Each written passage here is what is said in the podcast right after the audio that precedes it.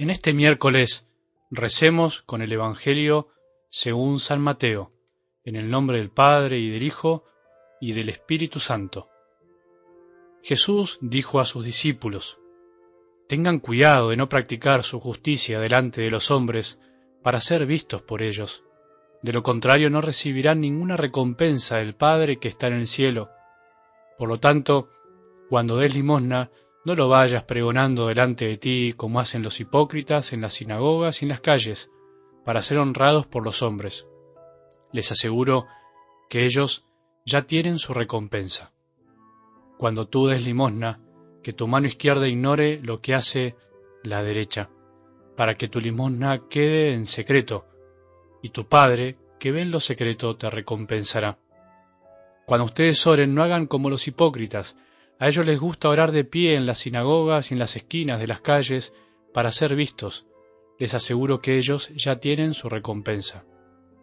Tú, en cambio, cuando ores, retírate a tu habitación, cierra la puerta y ora a tu Padre que está en lo secreto, y tu Padre que ve en lo secreto te recompensará.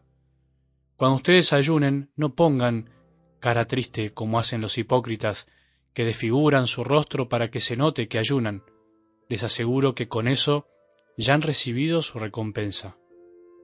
Tú en cambio cuando ayunes, perfuma tu cabeza y lava tu rostro, para que tu ayuno no sea conocido por los hombres, sino por tu Padre que está en lo secreto, y tu Padre, que ve en lo secreto, te recompensará.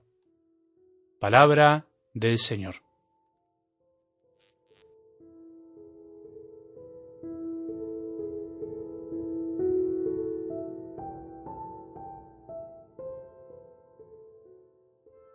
Subir montañas cuesta. Es lindo pero cuesta. No hay que negar la realidad. Cuando uno sube una montaña a veces el camino se pone escabroso, difícil, no todo es fácil. Cuanto más se sube, podríamos decir que más difícil se hace el andar. Esta imagen me sirve para decir esto. Estamos en la parte escabrosa del sermón de la montaña. Por ahí no es una palabra feliz, pero es la que me sale. Es una de esas partes más difíciles. En realidad, digamos así, es la parte más difícil. La cuestión se pone difícil, se pone mucho más dura. Lo experimentamos ayer, porque no es fácil aceptar que hay que amar a todos, no es fácil entender que hay que amar incluso hasta a los enemigos. No es fácil creer en un Dios que es Padre de todos, de malos y buenos, que cuando se trata de amar no hace diferencia como lo hacemos nosotros. No es fácil enamorarse de un Padre que mira con corazón de enamorado a todos, incluso al que vos y yo, por débiles, podemos despreciar o incluso ignorar. Por eso, no todos llegan a comprender este sermón, no todos saben vivir como hijos de Dios, no todos quieren llegar a la cumbre de la montaña, muchos abandonan por el camino al ver que se pone difícil. Todos somos hijos, pero no todos queremos o pretendemos vivir como hijos de Dios. No sé qué estarás pensando al escucharme, a veces me intriga lo que piensa cada uno de los que escuchan estos audios, pero sería imposible saberlo. No importa, en realidad.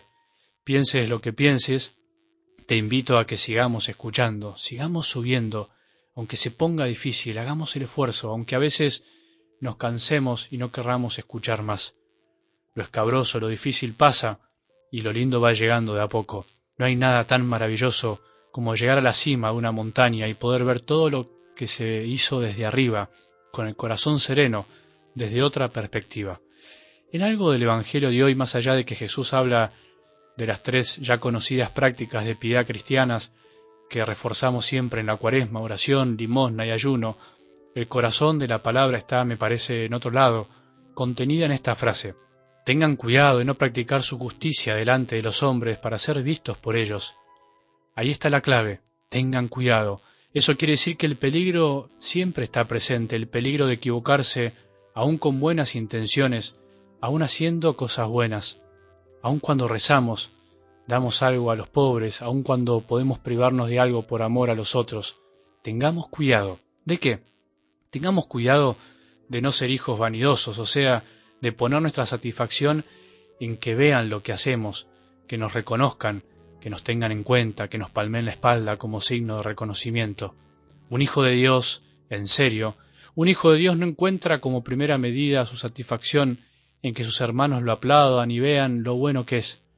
El buen hijo de Dios se alegra, se conforma, se reconforta con saber que su Padre lo ve y sabe todo, aun cuando nadie en este mundo lo vea. ¿Sabes qué nos pasa cuando vivimos de cara a los demás?